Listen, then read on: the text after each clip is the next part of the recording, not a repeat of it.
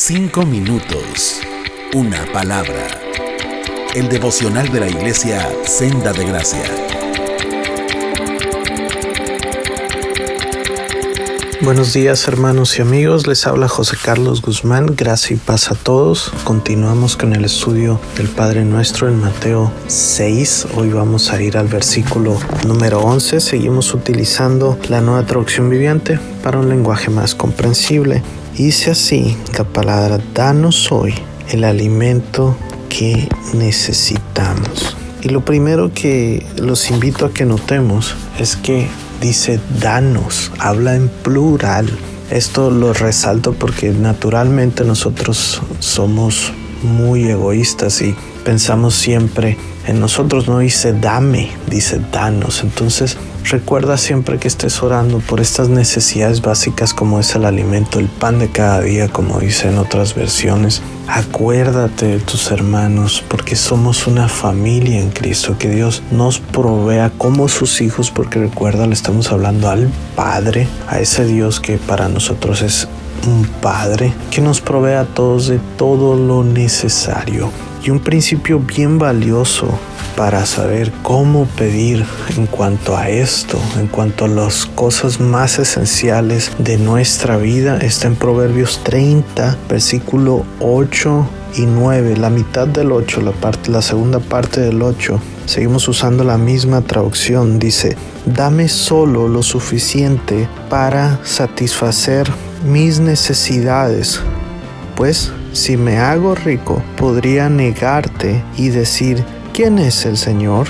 Y si soy demasiado pobre, podría robar y así ofender el santo nombre de Dios. Entonces, pedirle equilibradamente por estas necesidades que tenemos cada uno de nosotros de su provisión en nuestras vidas.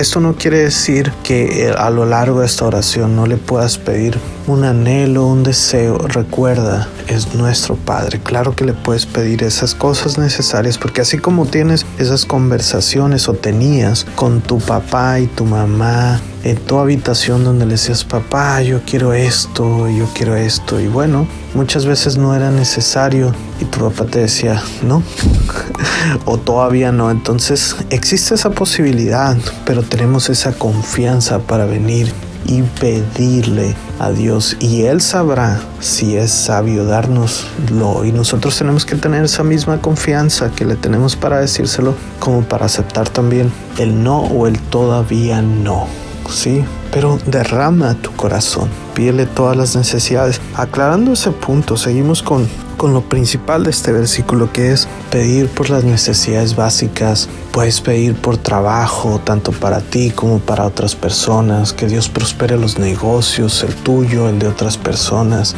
que también no se olvide de la viuda, que no se olvide del huérfano, que no se olvide del encarcelado, que no se olvide del necesitado, que no se olvide de nadie, que le provea ese alimento y que en esta provisión esas personas puedan ver su provisión darle gracias y recuerden el centro de esto, glorifiquen su nombre. Recordemos pedirle equilibradamente y nunca centrarnos solo en nosotros, sino pedir por nuestros hermanos en Cristo, por esas personas que están en necesidad, que Dios les provea todo lo necesario para este día. Y es bien importante recordar que aquí nos está enseñando a pedirle para cada día, no estarnos angustiando por los demás días, para cada día, que nos dé lo suficiente para el día de hoy, para el día de mañana, volver a venir y decirle, Padre, necesito que me proveas de esto. Espero sea de bendición, Dios te bendiga y que tengas un lindo día. Cinco minutos, una palabra el devocional de la iglesia Senda de Gracia.